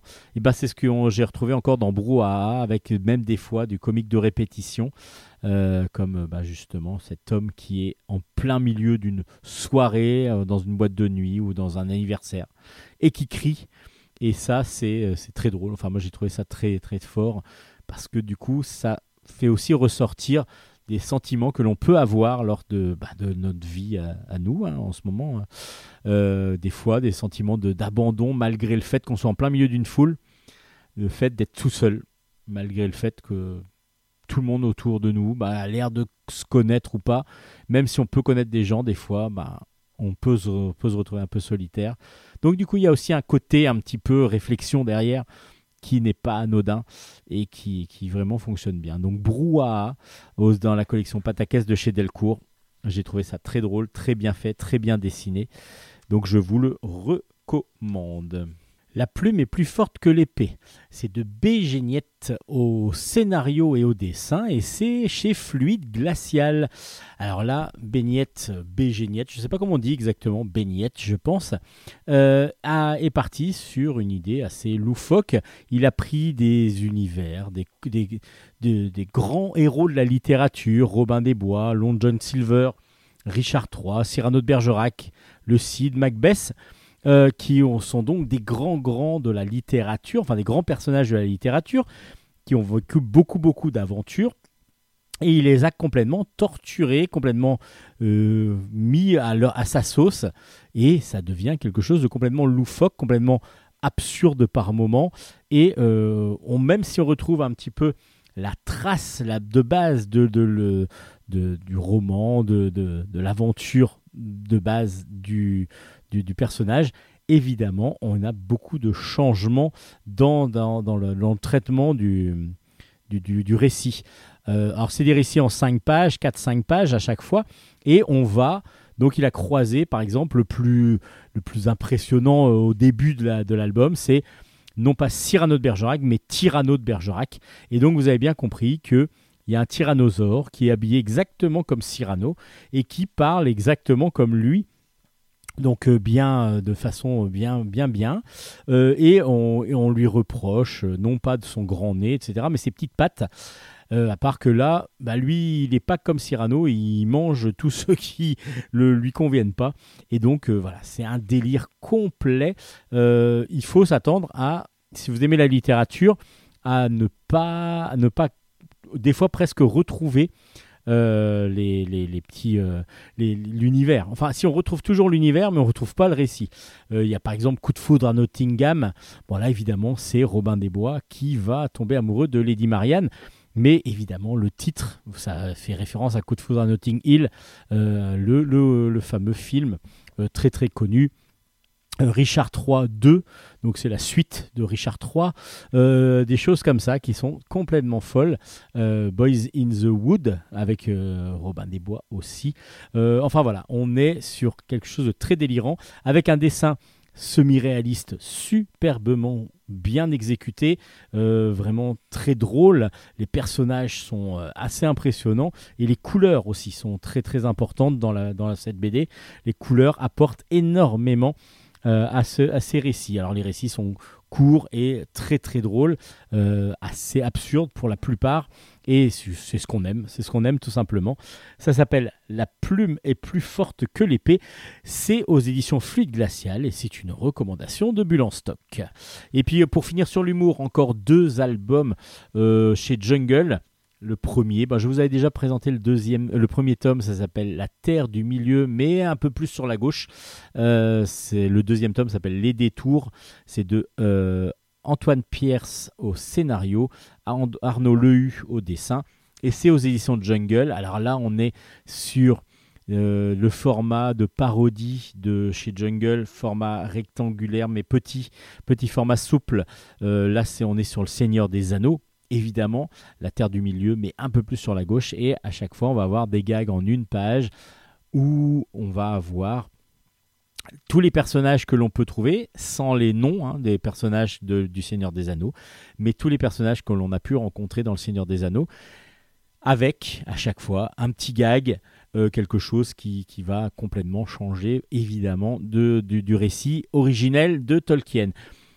Je vous le répète, pour ce type d'album, évidemment, la connaissance du Seigneur des Anneaux est vraiment recommandée. Pourquoi? Parce que beaucoup de références, bah, c'est même que des références quasiment en, aux, aventures de Frodon et de ses amis.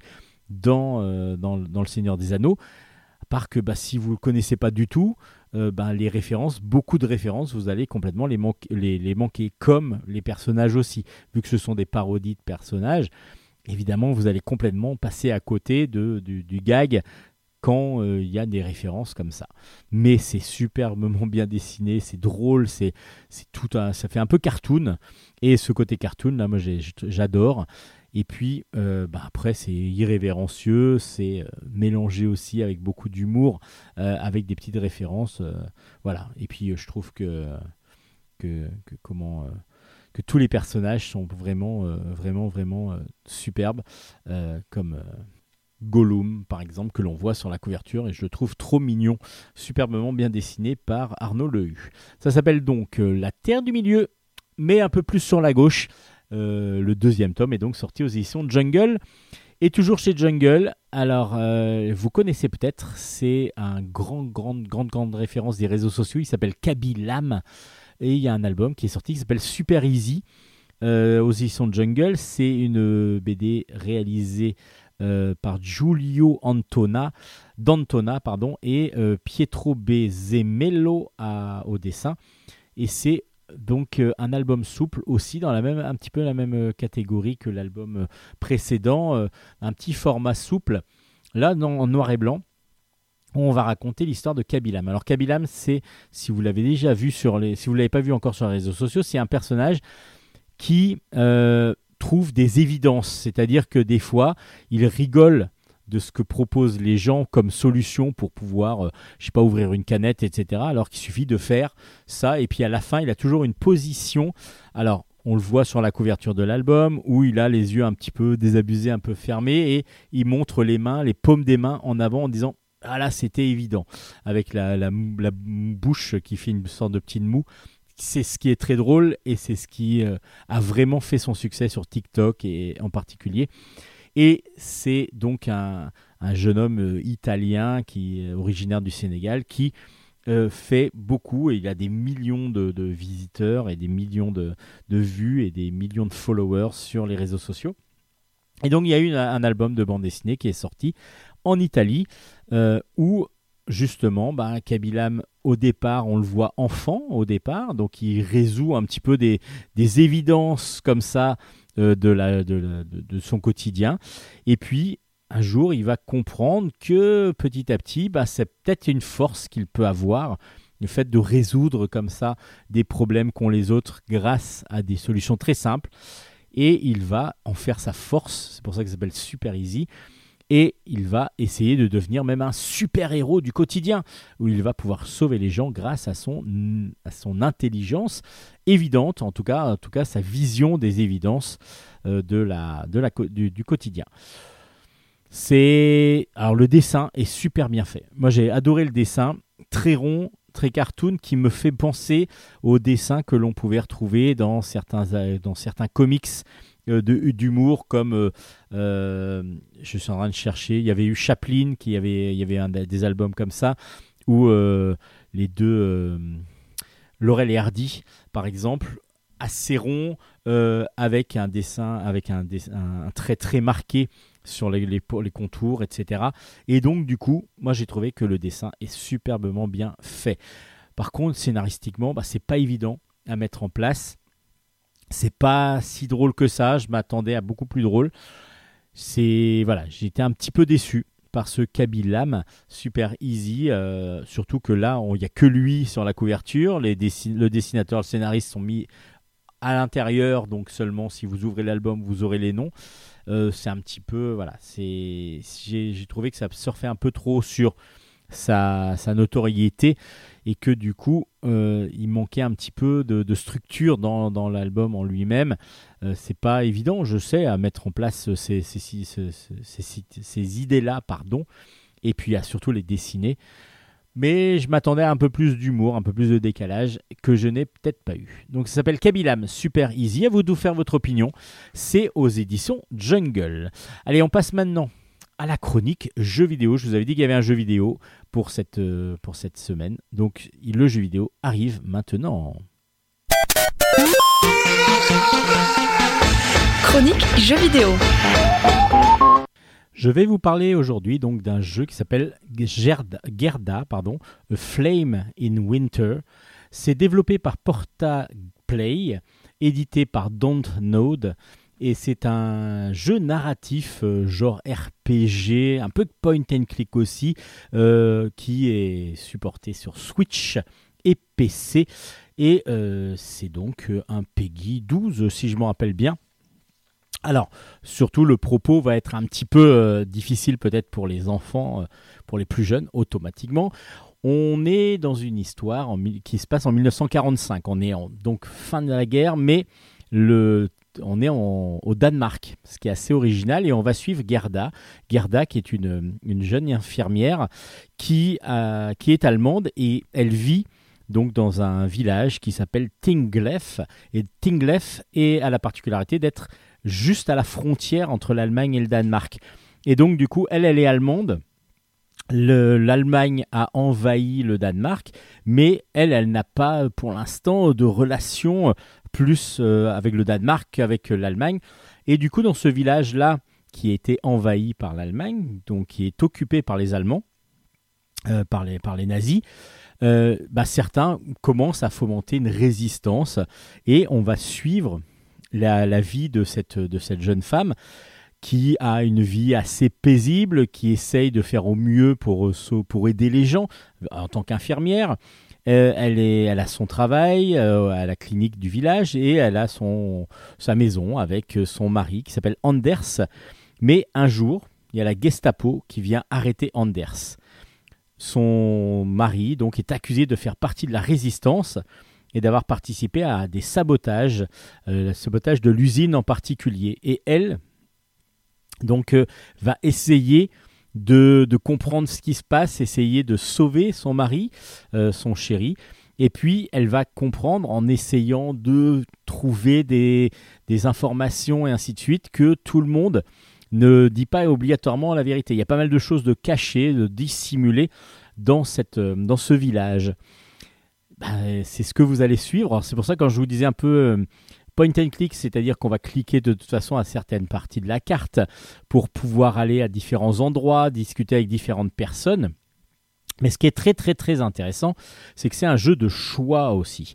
C'est un jeu de choix, c'est-à-dire que on va avoir en fonction des choses que l'on va faire, que l'on va décider de faire, l'évolution du scénario va complètement changer. Et ça se marque en particulier avec les différentes euh, capacités que va acquérir à force Gerda. C'est-à-dire que on va avoir par exemple la relation, euh, la, la- la relation de confiance entre Gerda et les Allemands et la relation de confiance entre Gerda et les Danois qui va plus ou moins évoluer en fonction de ses, réactions, en fonction de ses actions. Et donc des fois, ben, on va la croire vu que par exemple, elle va saluer quelqu'un qu'elle connaît, son père, tout simplement, euh, qui, euh, qui apparemment aurait des alliances un petit peu avec le parti nazi. Euh, quand elle va saluer son père et que un Danois passe dans la rue et voit euh, cette euh, femme, cette jeune femme, donc saluer un, un, nazi, ben, automatiquement, elle, euh, elle, va, elle va avoir un point de négatif dans sa relation entre les Danois qui vont la soupçonner petit à petit de faire partie des nazis par rapport aux, Danois. Et tout ça, tout, tout, tout va faire que vous allez augmenter certaines compétences qui vont faire baisser obligatoirement une autre. Parce qu'évidemment, si vous êtes proche, plus proche de, la résistance danoise que bah, vous serez obligatoirement plus éloigné de- des nazis, ce qui est assez logique. Et inversement, et tout ça, ça va faire que les choix vont être cruciaux, en tout cas cruciaux pour avancer dans l'histoire. De toute façon, vous serez obligé de le faire. Il y a aussi quelque chose, une particularité que j'ai trouvé assez intéressante. Vous avez là, à un moment donné, sur la carte, bah, il y a eu l'explosion du, du, comment dire, de l'usine. Vous avez le choix entre aller à l'usine ou aller à un autre endroit. Mais par contre, dans le laps de temps que vous avez pour jouer, et donc dans le laps de temps que vous allez avoir là, vous n'avez le choix que de faire une des deux actions. Vous ne pourrez pas faire les deux. Donc il faut savoir que si vous allez à l'usine pour voir s'il y a des blessés, vous ne pourrez pas euh, faire l'autre action. Et à l'inverse, vous ne pourrez pas aller voir s'il y a des blessés, peut-être trouver d'autres informations supplémentaires euh, si vous allez à l'autre endroit. C'est vraiment très très bien fait, c'est toujours avec un jugement. Bah, en fin de compte, on joue petit à petit, même si c'est Gerda qu'on joue, c'est nous qui jouons et du coup, on a des ressentis euh, suivant ce qu'on ressent nous, ce que notre personnalité évidemment. On a envie évidemment qu'elle s'en sorte, qu'elle euh, qu'elle aille euh, vers le côté un petit peu positif, va-t-on dire. Ça dépend de qui éven- éventuellement et on peut éventuellement rejouer même la, la partie en, en ayant des choix complètement différents et pour voir si déjà ça, ça évolue. Alors il faudrait que je le fasse parce que du coup j'ai fait en une partie. Alors il y a plusieurs fins évidemment en fonction de, des choix que vous avez faits. Et donc vous allez à chaque fois avoir discussion avec les différents protagonistes. Vous allez devoir faire des choix, savoir si vous allez discuter avec eux ou pas déjà, parce que vous pouvez avoir tout à fait une relation de distance avec certains pour ne pas justement être euh, jugé euh, d'accointance avec l'ennemi, par exemple. Et petit à petit, euh, comme ça, faire et votre enquête et puis faire évoluer parce que vous évoluez vos compétences comme je vous disais votre pensée votre façon d'être avec les autres et tout ça c'est vraiment très très intéressant l'ambiance sonore j'ai trouvé l'ambiance sonore très très bien faite la musique douce alors en plus il neige donc on sent les bruits de, on entend les bruits de pas et tout ça donc toute l'ambiance sonore est vraiment très bien faite il n'y a pas de parole ou très peu c'est juste entre les entre les, passages euh, d'une scène à une autre, enfin d'une partie de jeu à une autre, où on va avoir des cinématiques qui vont nous présenter l'histoire et l'évolution un peu de l'histoire. Il n'y a pas de dialogue, c'est tout écrit, mais c'est traduit en français, donc euh, il n'y a pas de souci. Euh, c'est en anglais à la base et c'est traduit en français, et donc euh, on a vraiment une ambiance qui est assez doucereuse dans le, dans, ah, on sent le froid, on ressent les, les émotions des personnages, et puis il y a même un petit côté brouillard par moment, un petit peu de givre sur la, au début, donc on ressent comme ça la, dureté un petit peu du moment. C'est vraiment très très très intéressant à jouer. C'est des jeux que j'aime bien moi. J'adore ces jeux-là. Vous savez que je suis assez fan. Si vous suivez Bulle en stock depuis longtemps, de point and click, d'histoire, d'aventure et ainsi de suite. Et là, on a justement une aventure narrative euh, avec pourquoi un genre de RPG Parce qu'évidemment, suivant vos choix, vos compétences vont évoluer, vos relations avec les autres vont évoluer, et c'est grâce à ces relations que vous allez pouvoir faire évoluer plus ou moins vite et peut-être plus avancer davantage dans la récolte d'informations, dans, dans, le, dans l'avancée de votre, de votre partie. Et j'ai trouvé ça très très très très bien. Alors il faut à peu près 6 heures pour finir le jeu. En tout cas, une fin. Maintenant, il y en a plusieurs, comme je vous disais. Il peut y en avoir plusieurs. Donc euh, du coup, euh, il faudrait le refaire pour pouvoir sentir euh, la différence en fonction des choix. C'est justement ce qu'il va falloir que je fasse. Parce que du coup, j'ai réussi, enfin j'ai fait une première fin, une première partie. J'espère que je vais prendre le temps et que je vais pouvoir avoir le temps de faire une deuxième partie pour me permettre de comprendre, de voir les évolutions en fonction des choix, si c'est vraiment, vraiment euh, crucial. Mais on le ressent de toute façon, on le ressent parce que rien que le fait de devoir choisir entre deux actions à faire et en sachant qu'on ne pourra pas faire les deux, ça déjà, je trouve que c'est très fort. Je pense que les, comme c'est à deux endroits différents de la ville, vous, vous allez absolument pas pouvoir aller aux deux endroits en même temps et vous allez donc pas trouver la même chose.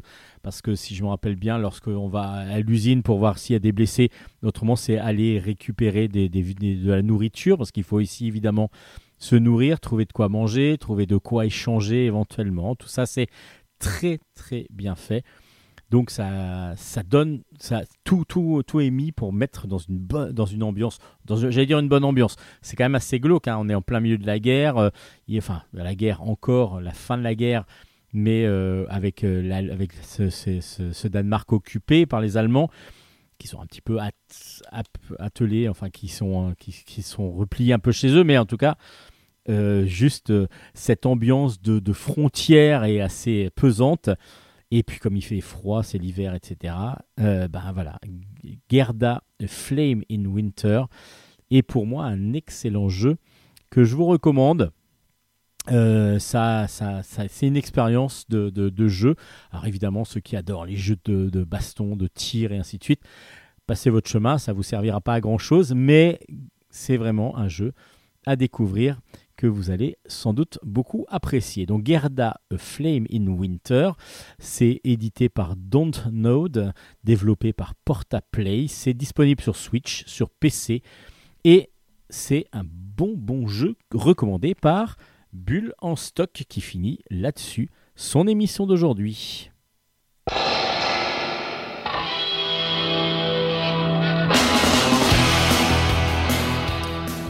Et voilà, Bulle en stock c'est fini pour cette semaine. Mais vous pouvez retrouver l'ensemble des albums chroniqués, toutes les références sur nos pages Facebook. Et Hélène va vous proposer donc les deux pages Facebook sur lesquelles on peut trouver, même les trois. Les Allez-y trois Hélène. pages. Nous avons tout d'abord Bulle en stock, Bulle avec un S pour pouvoir nous trouver et ne pas tomber sur un magasin, un- une librairie. À chaque fois je le dis, mais voilà, c'est bien comme ça, ça rentre dans la cervelle des gens. Sinon, on a aussi la page Facebook de Steven Bescon et la page Facebook de Hélène Garnier, entre parenthèses, Lénala. Sur, sur, sur ces trois pages, vous retrouverez, comme vous l'avez dit, des, tous les albums que nous avons présentés ainsi que les références, etc. Et bien sûr le site de Radio Grand Paris. Il y a aussi bah, la page Facebook de Radio Grand Paris. Il y a Oui. aussi la page Facebook des Débules dans la Marne. Donc, Ah oui, c'est vrai. Dont, dont on est, moi, je suis président et tu, vous en faites euh, partie Oui, de cette oublié. association de. Et puis, bah oui, vous avez parlé de Radio Grand Paris parce qu'on est aussi podcastable un petit peu partout grâce à Radio Grand Paris qui nous diffuse toutes les semaines depuis bah, maintenant pas mal de temps. Et euh, bah, merci à Nicolas Godin d'être toujours aussi fidèle euh, à, notre, à nos émissions et puis de nous, de nous accepter parmi euh, ses ouailles. Parce que c'est un peu un grand prophète, euh, Nicolas. C'est pour Ah, ça. c'est un asset. C'est un asset, oui, tout à fait. Donc vous pouvez aussi nous télécharger, nous, nous spotifier, euh, nous désirer et ainsi de suite. Nous désirer Nous désirer, Oh. peut-être. Comme ça, vous attendrez la semaine prochaine pour, nous désirer, pour désirer avoir le nouveau, euh, le nouvel, le nouveau bilan stock. On se retrouve la semaine prochaine, Hélène? Avec très grand plaisir. D'ici là, ben, lisez bien et à très bientôt. Ciao, ciao, ciao, ciao. Yes, mata laishu.